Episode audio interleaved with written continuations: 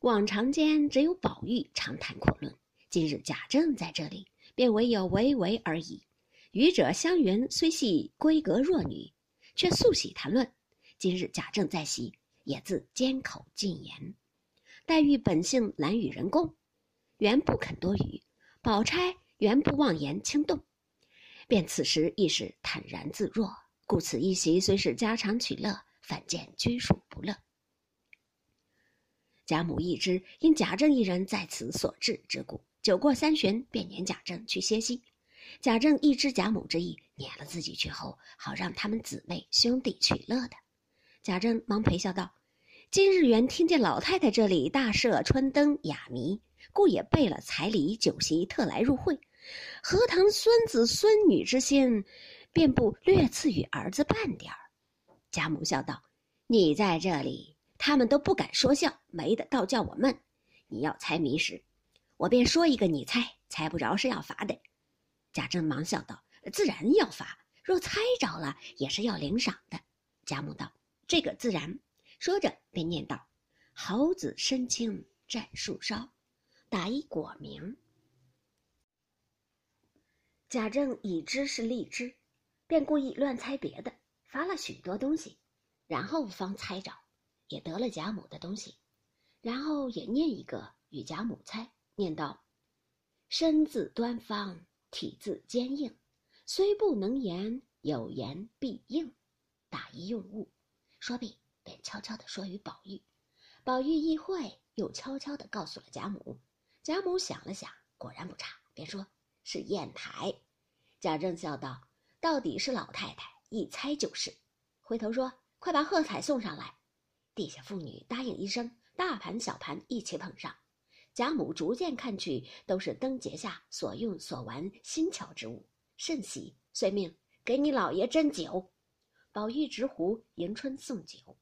贾母因说：“你瞧瞧那瓶上，都是他姊妹们做的，再猜一猜，我听。”贾政答应，起身走至瓶前，只见头一个写道是：“能使妖魔胆尽摧，身如束帛，气如雷，一声震得人方恐，回首相看已化灰。”贾政道：“这是炮竹啊。”宝玉答道：“是。”贾政又看到：“天运人工理不穷，有功无运也难逢。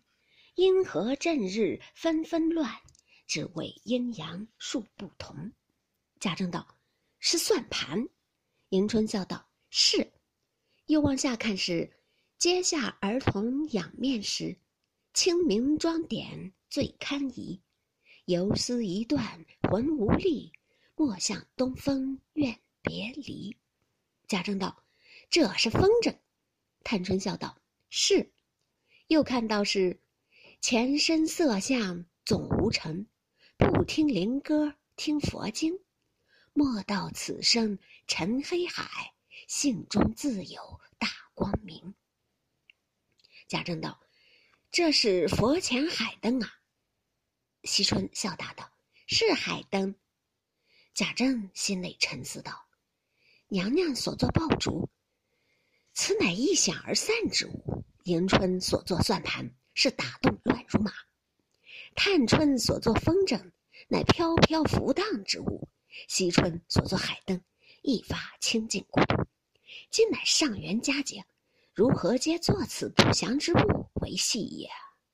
心内愈思郁闷，因在贾母之前不敢行于色。只得仍勉强往下看去，只见后面写着“七言律诗”一首，却是宝钗所作，遂念道：“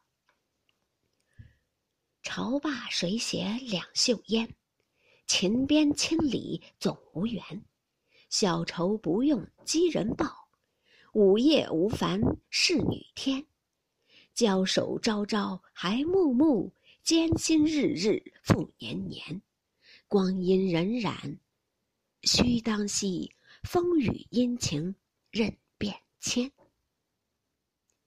贾政看完，心内自忖道：“此物还倒有限，只是小小之人作此词句，更觉不祥，皆非永远福寿之辈。”想到此处，愈觉烦闷，大有悲戚之状，因而将适才的精神减去十分之八九，只垂头沉思。